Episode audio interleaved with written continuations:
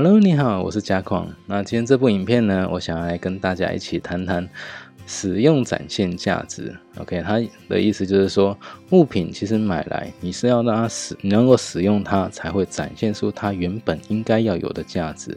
OK，就像说物品要用得到才好。OK，物品是拿来用的。OK，不是拿来展示的。OK，那第二个物品在每个当下都要适得其所。今天我买一个水杯来，那我就是要拿来啊装茶、拿来喝什么的，这个才是真正在使用它。那第三个物品在最恰当的时地方才会显得它的美丽。OK，在最适当的地方，那你把这个东西拿出来使用，这样子才会展现出哦它最最有价值的那一面。哦，那像之前所提到的水杯，呃，很贵的水杯，我就把它放在展示柜里面拿来看。诶，水杯好像不是展示用的东西。如果说展示用的东西，当然拿来看是没有问题。可是如果你是，比如说水杯，你是应该是拿来装茶、拿来喝的，结果你是把它拿来看的，诶，那就跟闲置物品、跟废弃物其实是没有废物啦，其实是没有什么两样的哈。那这样它就展现不出它的价，那只是囤积一个东西在那个地方而已。好，那其实就会蛮可惜的哦。好，那第二个呃，舍不得丢的人哦，在六十六页的地方啊，那它里面有提到三种人啊，第一种叫做逃避现实型，那第二个是执着过去型，第三个是担忧未来型。OK，那我们一个一个来解释。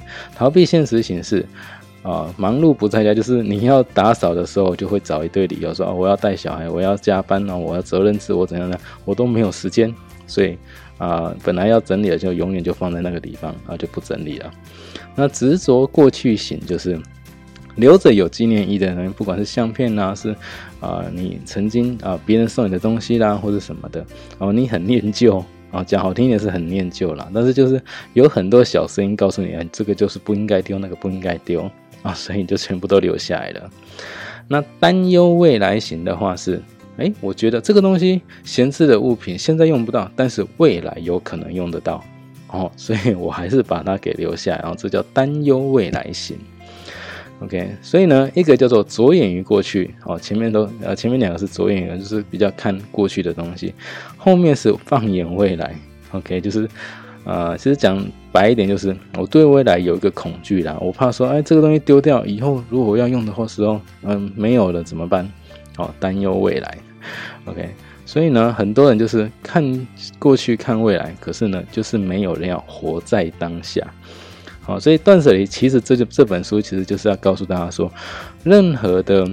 你要淘汰掉任何东西，其实都应该要把时间轴拉回到现在，以现在这个基准点去看，说哪些东西该丢，哪些东西该留，然后这样子才会啊，让你真正有下定决心把你的不需要东西给淘汰掉。